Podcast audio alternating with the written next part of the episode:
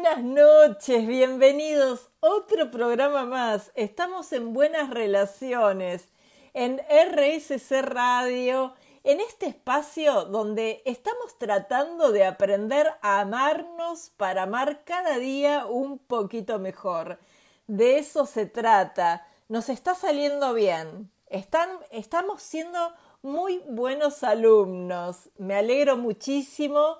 Otro programa más el martes pasado, y les recuerdo para todos los que no han podido escuchar el programa que está en Spotify, todos los programas de, RSC Radio, además, nada se pierde, todo se transforma. Hemos hablado el martes pasado de los diferentes tipos de infidelidad, por qué somos infieles, para entender que cuando nos vinculamos con un otro, además, se ponen muchas cosas en juego que no tienen que ver solo con lo sexual y también de los celos, que los celos son inseguridades, que ponen a flor de piel nuestros miedos, muchísimo, hemos hablado y en el día de hoy les quiero contar que también traemos a la mesa de buenas relaciones un tema sumamente de moda, pero pocos saben de qué se trata, qué nombre tiene esto que nos pasa, ¿no? Pero sí los que trabajamos en consultorio lo escuchamos muchísimo. Vamos a hablar de los apegos. ¿Qué son los apegos emocionales y los diferentes tipos? ¿Por qué sentimos apego a personas u otras cosas, sí? Y también vamos a hablar de las heridas. ¿Cómo transitamos la vida con las heridas? Una persona que se separa aún y además con una herida emocional, no es lo mismo que una persona que se separa porque simplemente la relación o el amor se terminó, ¿sí? ¿Cómo reconstruimos nuestra vida con las heridas que nos dejó el desamor? Muchísimo para hablar, lo tenemos a, a Luis Belenda, nuestro escritor y columnista invitado en el tercer bloque. Y les quiero contar que el apego en sí es una trampa y es una de las trampas más fáciles de caer, ¿sí? Porque no se da solo en los vínculos amorosos, también se puede dar en las relaciones de amistades o familiares, ¿sí? Esto de conocer a alguien y al otro día, ya que la amistad haya pasado de uno a cien y no poder separarnos, ¿no? Tiene que ver con la dependencia que se crea entre dos personas. Para que esto suceda tiene que haber dos personas que funcionan del mismo modo, ¿sí? Entonces, ¿qué pasa? Que no depende nuestra felicidad de nosotros, se la regalamos al otro. Hola señor, hola señora, te entrego mi felicidad y podés hacer con ella lo que quieras. ¿Qué pasa cuando la relación se termina? En el ámbito amoroso estas personas no son personas que se separaron normalmente, por, ponerle un término, son personas que quedan con un vacío insoportable porque todo lo que llenaba su vida tiene que ver con el otro. Un temón a la mesa de buenas relaciones para este martes. Pero como les decía, los apegos, además de poder ser amorosos, de amistad, familiares, también hay personas que sienten apego por la ciudad donde viven, aunque no sea el mejor lugar eh, para vivir y aún pudiendo mudarse. Apegos por la casa, esto de no poder soltar, ¿no? Apegos por la ropa o los objetos. Y estos dos últimos les quiero contar el tema, sobre todo de los objetos, le pasa mucho a las personas que se han separado y que han quedado con heridas emocionales, ¿no? Que cuando vuelven a, recomponer y reconstruir todo lo que habían perdido, quizá en una relación amorosa que además les dejó un desbarajuste económico, se empiezan a aferrar a esas cosas que recuperaron, pero se aferran de una manera irracional, desmedida, ¿sí? Vamos a hablar mucho de todo eso en, este programa porque tiene que ver eh, esta pérdida material, lo que ha significado ¿no? para algunas personas. Y muchos han transitado, hemos transitado diferentes situaciones amorosas, hemos terminado relaciones de maneras distintas. ¿Cómo transitamos la vida también con eso que nos pasa y con las heridas, no? ¿Nos reconstruimos o, vamos dejando también heridas a un otro? Todo tipo de, de relaciones y de manera de vincularnos con un otro después de una herida. Lo que tenemos que repensar es lo siguiente, hablando de los apegos, para que piensen en voz baja cuando están solos. A ver, ¿me afectan demasiado las críticas de los demás? ¿Me importa muchísimo lo que el otro piense de mí? ¿No me gusta llevar la contra al otro solo porque tengo miedo a un enfrentamiento? ¿Me callo mis deseos? ¿Me cuesta tomar la iniciativa cuando estoy con un otro o con más personas? El miedo a perder, porque esto tiene que ver eh, con el miedo, el miedo siempre latente, ¿no? Cuando tengo miedo o temor, si suelo hacer chantajes emocionales, vamos a repensarnos que todos tenemos cosas hermosísimas y cosas no tan lindas, ¿sí? Seguimos pensando, si nos cuesta tomar decisiones para nosotros mismos, si siento que necesito a esa persona para ser feliz, si me gusta saber dónde está en todo momento, perseguirlo, eh, estar controlando la situación, ¿sí? Porque detrás de un control hay un miedo a una pérdida. Nadie que controle a un otro en forma desmedida es solo porque lo quiere controlar. Si yo tengo miedo de lo que puedo hacer, puede hacer el otro es porque tengo miedo a perder. También lo que tenemos que repensar si siento ansiedad, ¿sí? Muchas veces cuando pienso en la relación que tengo con un otro.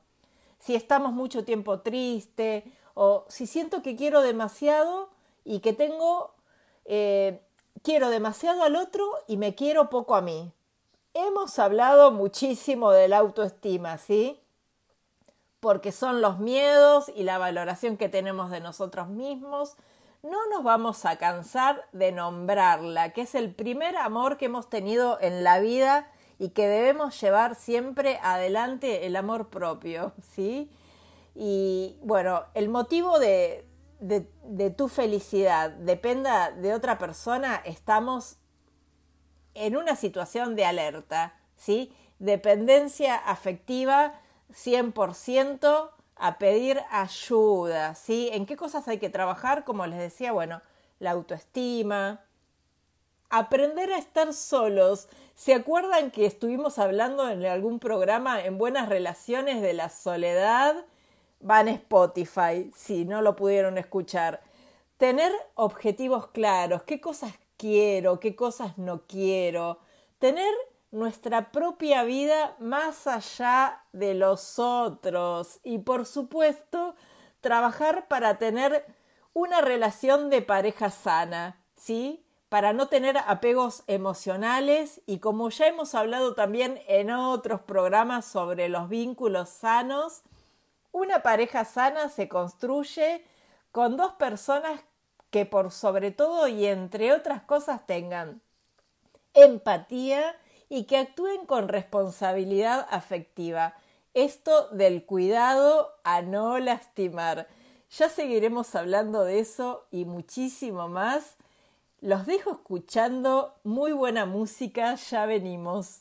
Seguimos en buenas relaciones, por supuesto. Y en este segundo bloque les quiero contar qué son los diferentes tipos de apego, para saber qué nos pasa y qué le pasa a un otro a la hora de vincularnos, ¿sí? ¿Qué es eso que le pasa al otro que a veces no podemos entender demasiado?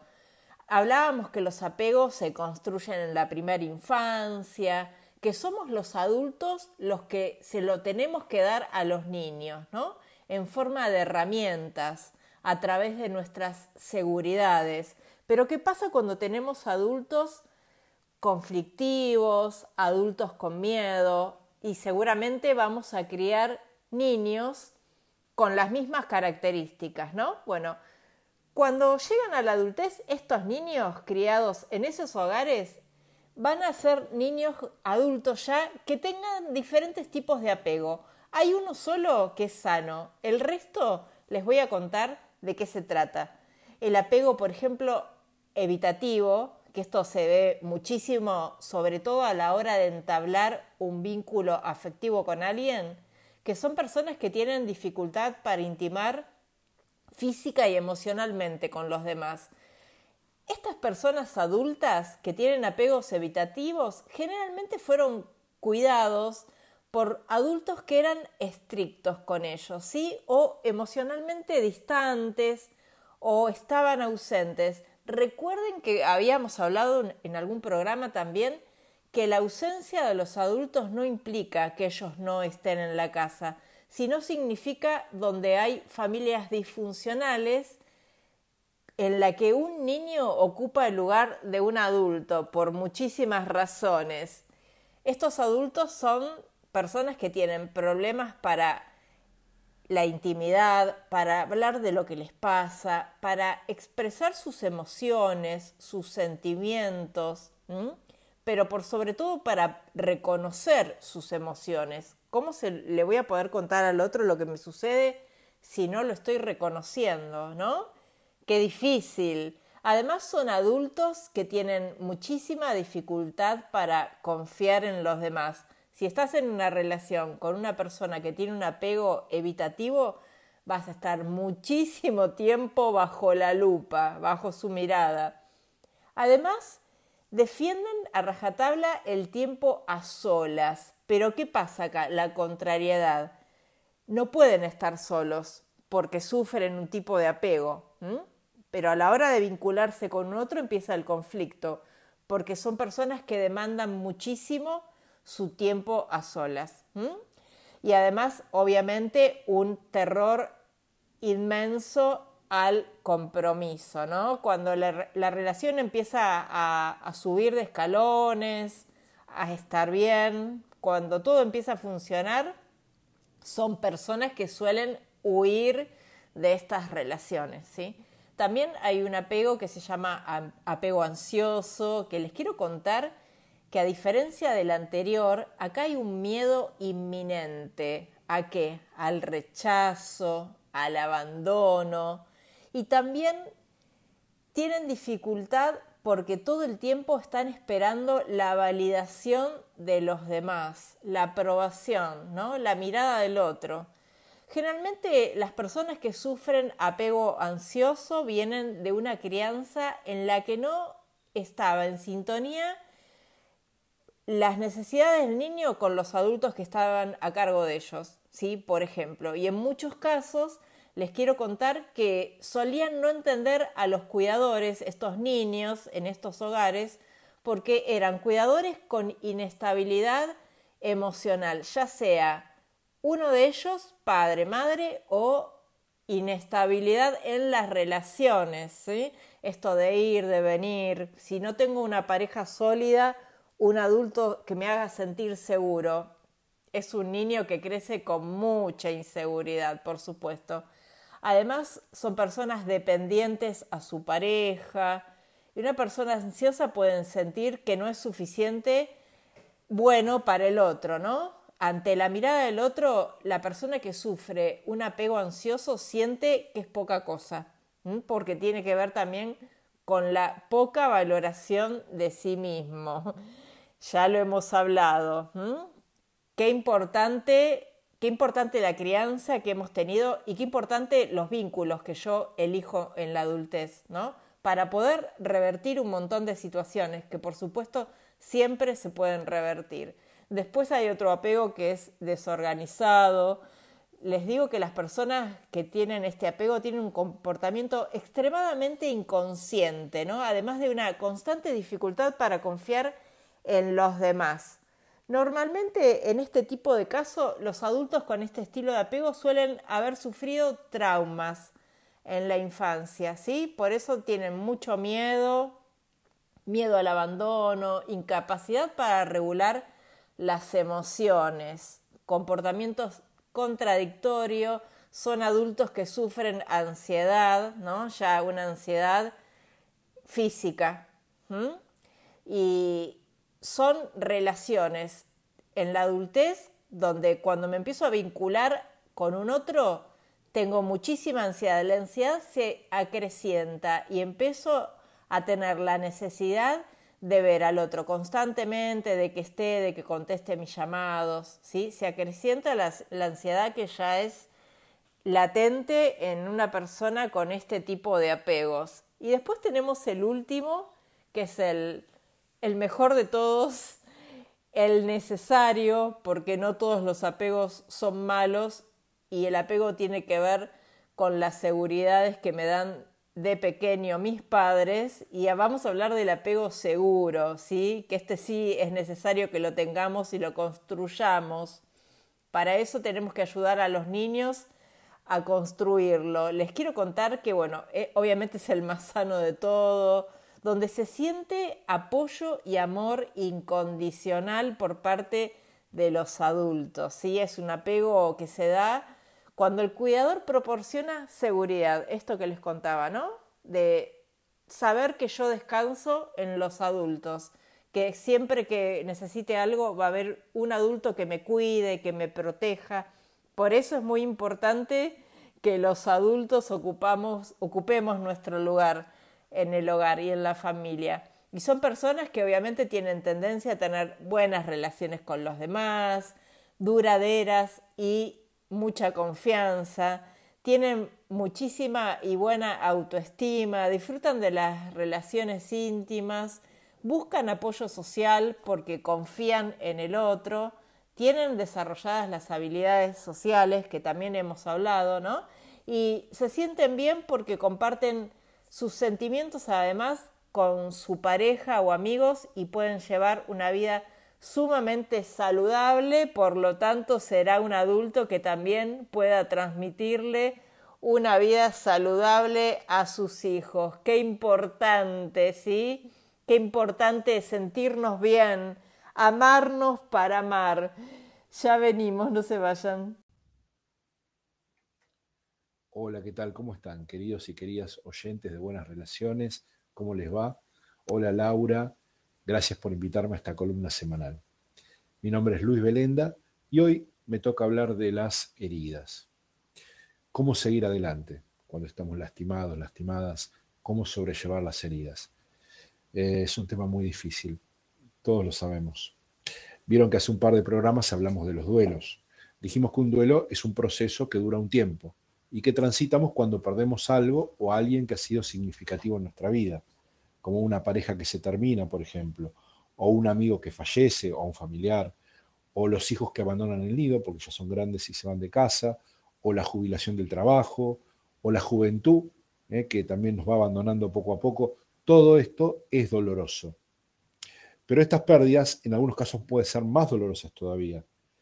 Eh, puede ser que nuestra pareja se terminó a causa de una infidelidad. O peor aún, una infidelidad con alguien cercano como un amigo o con un familiar. Puede pasar que un hijo se fue de casa, pero no nos habla más desde hace años porque discutimos, nos peleamos. Puede pasar que una niña o un niño a temprana edad pierden a su padre o su madre. Puede pasar que un amigo en quien confiábamos nos defraudó, nos, eh, nos traicionó. Puede pasar que alguien que antes nos llamaba, ahora ya no nos llama más y dejamos de tener un lugar significativo en su vida y eso nos duele.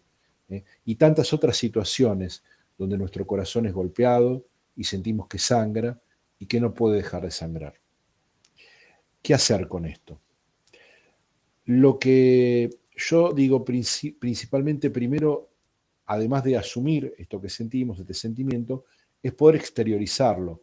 Expresar nuestro dolor nos hace bien, pero siempre canalizando la descarga, ¿sí? porque no se trata de lastimar a nadie, Mm, eh, la violencia, digamos, no restituye el daño sufrido. Si alguien te lastimó, ser violento o dañar a una persona no te va a quitar la herida. Por eso tenemos que ser conscientes y buscar una forma, si estamos con enojo o ira, descargar esta ira o enojo en algún objeto, no en un ser vivo, nunca, nunca un ser vivo. Eh, llorar, llorar, todo lo que necesitamos llorar. El famoso no llores es una frase que utilizan aquellos que no toleran ver a otros llorar. Por eso es una frase bastante egoísta. Si necesitas llorar, llora. acá tenés mi hombro, mi compañía, mi escucha, mi contención, mi cariño. De esta manera acompañamos y toleramos que la otra persona esté llorando porque algo o alguien la lastimó. Hace bien llorar, no hay que evitar que las personas lloren. Es bueno poder expresar también el dolor con palabras. Básicamente, fundamentalmente, los seres humanos somos palabra, ¿sí? entonces poder decir lo que sentimos, escribirlo, por ahí lo podemos escribir en un diario o en un cuaderno, en un papel, hablarlo con personas, también con la persona involucrada en, esto que nos causó dolor, es muy bueno. Y si no podemos, bueno, poder hablarlo con otras personas. A veces eh, un recurso que también puede servir es redactar una carta que nunca enviaremos, pero en la cual volcaremos todo lo que nos pasa. Acordémonos que todo lo que no se expresa se imprime en nuestra alma. Repito esta frase que ya dije otra vez en otro programa y que me gusta tanto, que es en realidad eh, parte de una canción muy conocida. Hay que sacarlo todo afuera, como la primavera, para que adentro nazcan cosas nuevas. Sacar afuera, expresar ese dolor, ponerlo en palabras, compartirlo, eso ayuda a sanar la herida. Y además hacemos lugar para que nos empiecen a habitar nuevas experiencias, como hablamos aquella otra vez sobre el tema de los duelos, es un proceso. Entonces, poder sanar esa herida lleva un tiempo. Mimarnos, mimarnos también está bueno. Mimarnos todo lo que necesitemos mimarnos. Algunos este, vieron que están, hacen esa famosa eh, de comprarse un kilo de helado, o tomarse un litro de vino, o se comen una torta. No es que estamos buscando conductas autodestructivas, no se trata de eso, ¿eh? aclaro. Estamos compensando, cuando hacemos esas cosas, estamos compensando dolor con placer. ¿Alcanza? No, no va a alcanzar, esa es la realidad. El dolor es en el corazón, no en la panza. ¿Eh? Pero en algunos momentos nos puede ayudar a no desfallecer de tanto dolor, el centrarnos en otras cosas ¿sí? Eh, y provocarnos otros placeres que también puede ser, por ejemplo, salir a hacer algo, ¿no? salir a correr, al que le gusta salir a correr, o este, hacer un, viaje, un escapado un fin de semana a otro lugar para disfrutar. Eh, evadirnos un rato de, esa situación de, dolor, eh, o salir con otras personas también a socializar, a hacer otras actividades, todo eso ayuda un montón.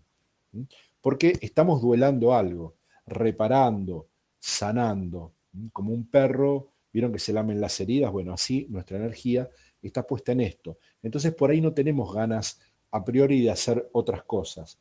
Eh, y por ahí nos dicen, bueno, vení, salí, eh, tenemos que hacer, olvídate de todo, vayamos a hacer esto, vayamos a conocer gente. Y es normal que uno por ahí no tenga ganas, porque justamente está utilizando la energía eh, en, su dolor, en ese agujero que tiene en el alma. Y sabes qué, está bien, está bien también. No querer salir, al principio sobre todo. Si te hace bien quedarte en tu casa y no tenés ganas de ver a nadie, hacelo. Y si te hace bien salir para olvidarte un poco, también está bien. ¿eh? Eh, cada uno tiene su propia forma de transitar los duelos y de sanar las heridas. Lo importante es que es un proceso, quiere decir que tiene un principio y un final. Primero, al principio volvemos a eso que nos duele con insistencia. No es masoquismo, ¿eh? lo aclaro también, es que lamerse las heridas es probar el sabor de la propia sangre también. ¿Lo pensaron? Casi que de tanto mirar nuestro dolor, ¿eh? lo vamos reconociendo como parte del paisaje, es como la herida esa que tenemos que va cicatrizando y la vamos reconociendo como parte de nuestro cuerpo también. Vamos aceptando que está ahí y de esa manera le vamos quitando poder. ¿Y qué pasa cuando alguien nos lastima? Porque a veces podemos tener dolores por cosas que nos pasan, ¿sí? Este, circunstanciales, pero ¿qué pasa cuando alguien nos lastima? Cuando el otro día este, Laura hablaba de las infidelidades, esa traición a los pactos que, realiza una pareja, que es un tema que es eh, tan que, preocupa en general a todo el mundo. ¿Cómo superar ese dolor? ¿Cómo volver a confiar nuevamente cuando nos pasa eso? Hay personas, y lo sabemos, que por casos de infidelidad han cometido locuras. Han lastimado sin control a otras personas, han asesinado, han utilizado a los hijos como venganza. El otro estuvo mal por ser infiel, pero entonces yo eh, soy peor todavía si hago este tipo de cosas. En definitiva, si el otro no te quiere, o quiere a otra persona, o tiene amoríos con otra persona, vos tendrás que ver qué haces con tu vida. Pero tenés que respetar la decisión del otro, porque, como siempre digo, es libre de quedarse porque es libre de irse. Si se fue de tu lado, está ejerciendo su libertad. más, más allá que a vos no te guste, más allá de que rompió un pacto y eso está mal, pero eso no te da derecho a lastimarlo o lastimarla. Mejor usa tu libertad y tu energía para pensar qué haces con tu vida. Superalo. Parte de esta superación es tomar la decisión de dejarlo ir. No, o sea, no va a ser inmediato, vuelvo a repetirles, que es un proceso. Soltar también en parte es perdonar. A veces recibimos una disculpa y eso nos ayuda a soltar, pero también puede pasar que no nos pidan perdón. Entonces, ¿qué hacemos? ¿Seguimos enojados, enojadas? ¿Le damos el poder al otro sobre nuestra vida? ¿O asumimos nuestra responsabilidad sobre nuestra propia felicidad? Hay una frase muy conocida de Nelson Mandela, que como sabemos estuvo en prisión. Y si no lo saben, se los cuento, estuvo en prisión. Y narraba en, algunas oportunidades eh, que después de someterlo a tortura, cuando él pedía agua, lo orinaban en la cara. Y él cuenta que, dice, al salir por la puerta hacia mi libertad, supe que si no dejaba atrás toda la ira, el odio y el resentimiento, seguiría siendo un prisionero.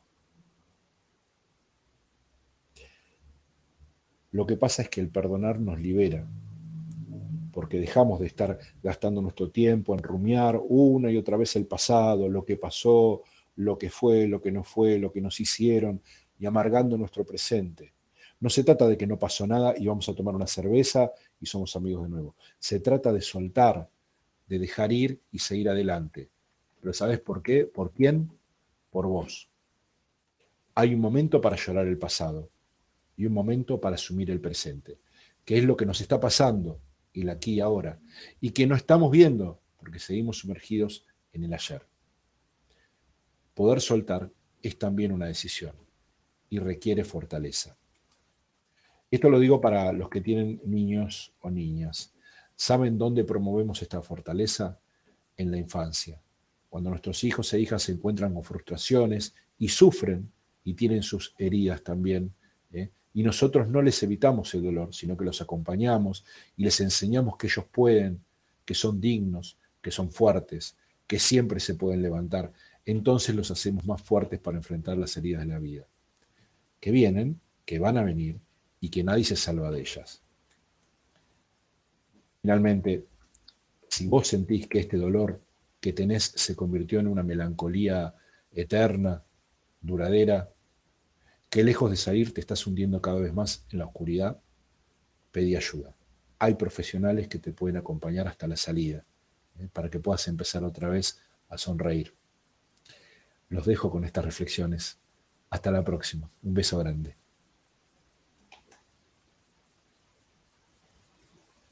Seguimos en RSC Radio, donde escuchás cosas buenas. En esta noche de buenas relaciones y les recuerdo nuestras vías de comunicación. Arroba RSC Radio en Twitter, en Instagram, arroba Lau Subero. En el bloque anterior lo escuchábamos a él, a Luis Belenda, que es nuestro columnista invitado, consultor psicológico, que abrió el tema de las heridas. Nos abrió las heridas y nos contó también lo difícil que es transitar la vida con ellas, ¿no? ¿Qué hacemos con las heridas? ¿Hemos tenido tiempo de revisarlas, de pararnos a pensar qué cosas nos han lastimado, qué cosas nos han dolido muchísimo? ¿Hemos sanado realmente? ¿Le hemos dedicado tiempo a sentirnos mejor después de una herida? Y si hay una herida que que trae al consultorio el tema del consultorio, la herida del desamor, por supuesto, es terrible, es una sensación de desolación absoluta. Como dice una canción conocida, cuando una relación se termina, sucede lo mismo que pasa cuando se está por caer un avión. Primero se caen las máscaras y después hay que tratar de salvarse uno, por supuesto. ¿En qué lugar quedan esas heridas? Que después vamos por la vida, ¿no? Y un día te sentás a tomar un café con alguien porque por supuesto en algún momento alguien te miró, te gusta, le gustás, te diste cuenta que estás vivo nuevamente, viva, que la, la vida sigue, ¿no? Y tenemos un encuentro, una cita con alguien y parece que somos una locomotora de un gran tren cargado de heridas, de historias pasadas que no hemos resuelto ni soltado. En el último vagón va mi última pareja, en el vagón anterior va la anterior pareja. A veces parece que, no sé si les pasó, que ya escuchamos todo, que lo vimos todo. Llegó un señor, una señora nueva a regalarte una herida nueva a tu vida. Por si esta no la conocías, bueno, es una herida nueva, te la regalo, ¿no? Y pasa que en la adultez también tenemos más dificultad para trabajar las heridas, para salir adelante. Un adulto que se separa con una herida no es lo mismo que una persona adulta que se separa con otro adulto que toman la decisión de terminar la relación y eso fue todo. Besito en la frente y nos volveremos a ver algún día, ¿no? Hay heridas que quedan en, en el inconsciente, hay heridas que quedan en la conciencia de nosotros, ¿sí? Y ahí vamos por la vida después tratándonos de vincular con otras personas que también, por supuesto, traen sus heridas propias. Y después están las heridas emocionales de la infancia, que estas también nos marcan muchísimo, por supuesto, ¿sí?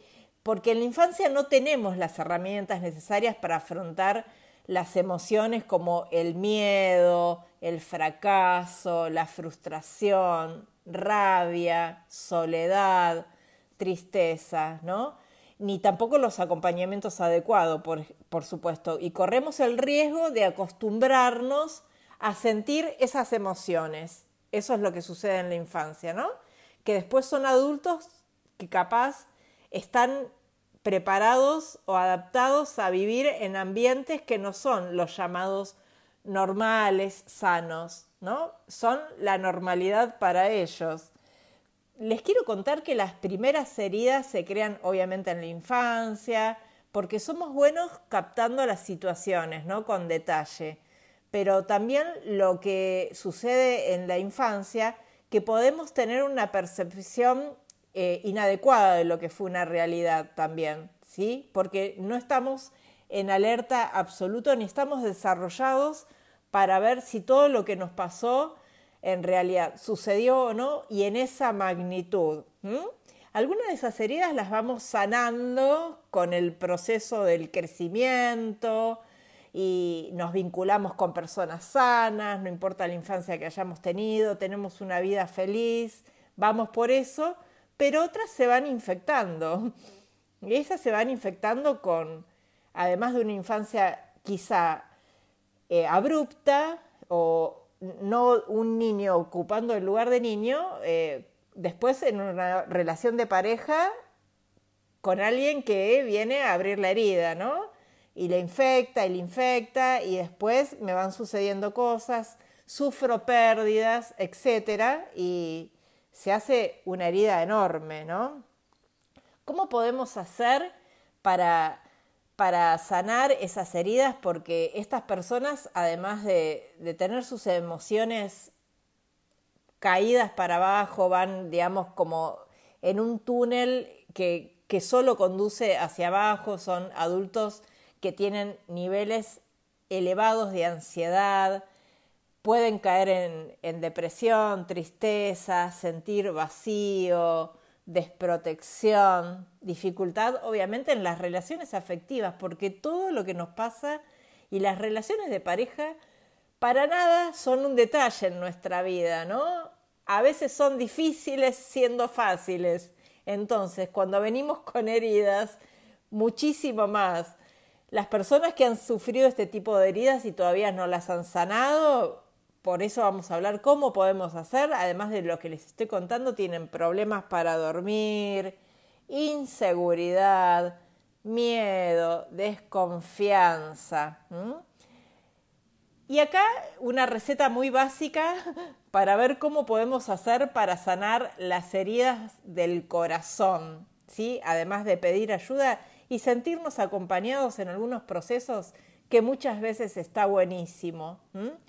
Sobre todo tomarse tiempo para conectarse con lo que pasó, ya sea para pensar, para llorar si lo necesitamos y para estar solos. Esto de no tapar. Recuerden que lo que tapamos en algún momento explota. Compartir también tiempo con personas donde nos sentamos a gusto, no salir por salir, por no estar solos, ¿sí? Porque después empiezan a pasar otras cosas, donde no le empezamos a pasar bien, ¿sí? Entonces, permitirnos decir muchos no en este tiempo que estamos tratando de, sanar una herida, una separación, por ejemplo, abrupta, reciente. Evitar, y esto se los pongo con mayúscula y resaltador, evitar tener contacto con los sex. No no le escribamos, no los llamemos. Si no tenemos temas en común, como fueran hijos, ¿sí? Y cosas urgentes, por favor, el espacio del otro, tratar de, borrarlo por unos meses hasta que estemos bien plantados en la vida y podamos enfrentarnos a esa situación. No escribirle al ex, condición o si tenemos hijos en común, solo por temas que hacen a nuestros hijos. Alejarse de las redes sociales también, por favor, o sacar al otro de las redes sociales, pero entiendo que muchos en principio no están preparados para tomar semejante determinación, ¿no? Bueno, alejarnos un poco del entorno y de las redes sociales está bueno y hace bien para sanar la mente, ¿sí? Y tratar de pensar poco en las cosas que no hicimos en la relación, ¿no? Entendiendo que cuando una pareja se rompe, por supuesto, así como se necesitan dos personas para comenzar una relación, también se requiere de dos personas para culminarla, ¿no? Entonces esto que tendemos a pensar, si hubiera hecho, si hubiera pasado, y fue mi culpa, ¿no? No olvidemos que, que las personas más importantes de este mundo somos nosotros. Por favor, ya venimos. Y así llegamos al último bloque en Buenas Relaciones. ¡Qué programa! Estamos aprendiendo a amarnos cada día mejor. De eso se trata la vida, para tener una vida saludable con nosotros mismos y con el entorno. En el primer bloque hablábamos de los apegos que son la manera que aprendemos a vincularnos con un otro en la infancia y que después, por supuesto, repercute en la edad adulta. ¿Cómo construyamos nuestra infancia? Va a depender cómo nos plantemos en la vida adulta en una relación de pareja, ¿sí? Porque en la adultez además explota todo y las buenas relaciones o las malas hacen mella y hablan muchísimo de cómo hemos vivido también. ¿eh? En el segundo bloque nombramos los diferentes tipos de apego, por supuesto incluyendo el sano, sí que es un apego necesario para nuestro crecimiento y nuestro desarrollo, el que nos va a dar seguridad en la adultez para tener herramientas y poder valernos por nosotros mismos, estar seguros y amarnos. En el tercer bloque y cuarto, junto a nuestro columnista invitado, hablábamos de las heridas, por supuesto, cómo nos marcan, cómo podemos hacer también para sanarlas, ¿no? Para llegar a relacionarnos con un otro de manera saludable. Hablábamos de las heridas que todavía sangran, si hemos tenido tiempo para elaborarlas, si las hemos trabajado, la importancia de conectarnos con las heridas y no taparlas también, ¿sí? En el próximo bloque vamos a hablar de las redes sociales, SOS redes sociales.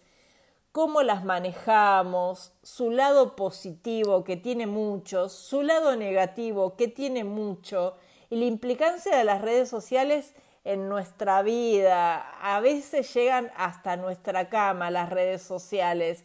Y además vamos a hablar de las personas narcisistas.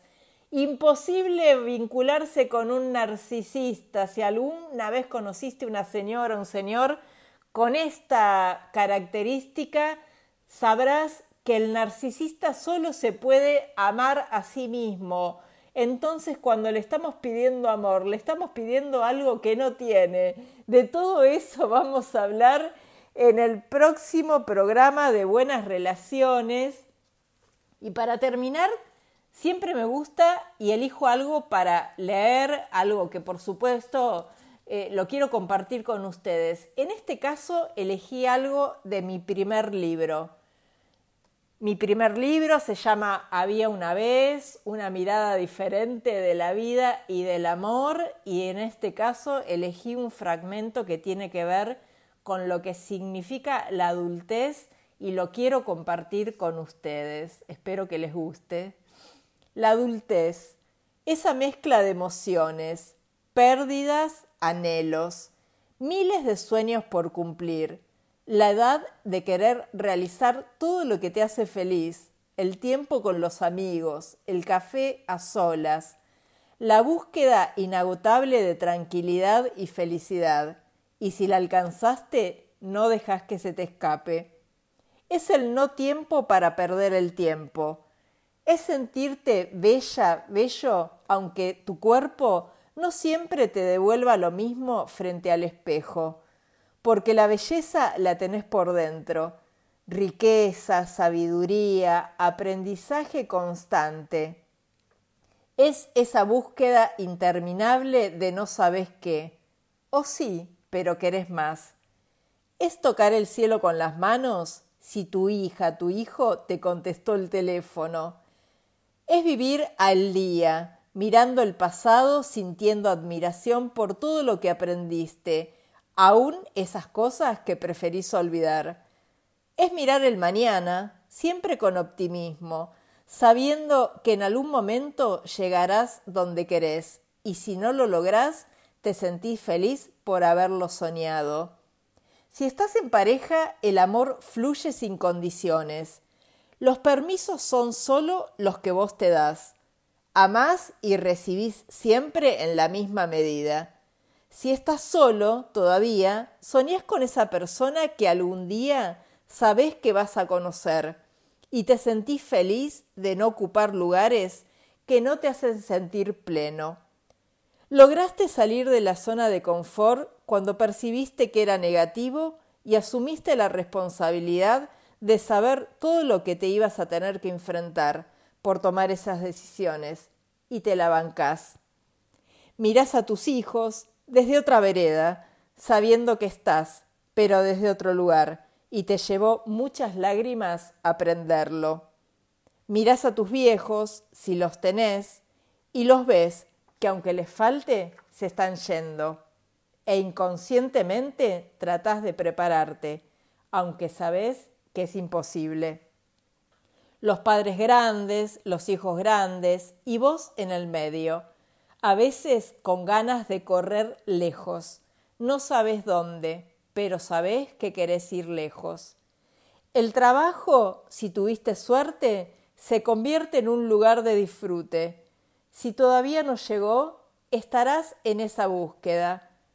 Es ese constante mediar entre los conflictos de nuestros hijos con el padre, con la madre, la palabra justa para poner paños fríos a las discusiones de ambos, respirar profundo cuando alguien descarga su agitado día en voz.